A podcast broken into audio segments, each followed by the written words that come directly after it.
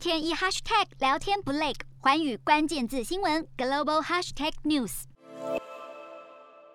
东欧局势升高之际，北京可能趁乱武力犯台，白宫首度表态。白宫国安顾问苏利文面对记者提问称，若是中国采取武力侵略台湾，美国势必会行动，强调会采取任何一切可能的外交手段。他还称，过去八个月来，美国在印太地区所做的全部努力，都是为了避免中国任何情况发生。台湾问题始终是中美关系中最重要、最敏感的问题，尽最大努力争取和平统一的前景。但是如果台独分裂势力挑衅、逼迫，甚至突破红线，我们将不得不采取断然措施。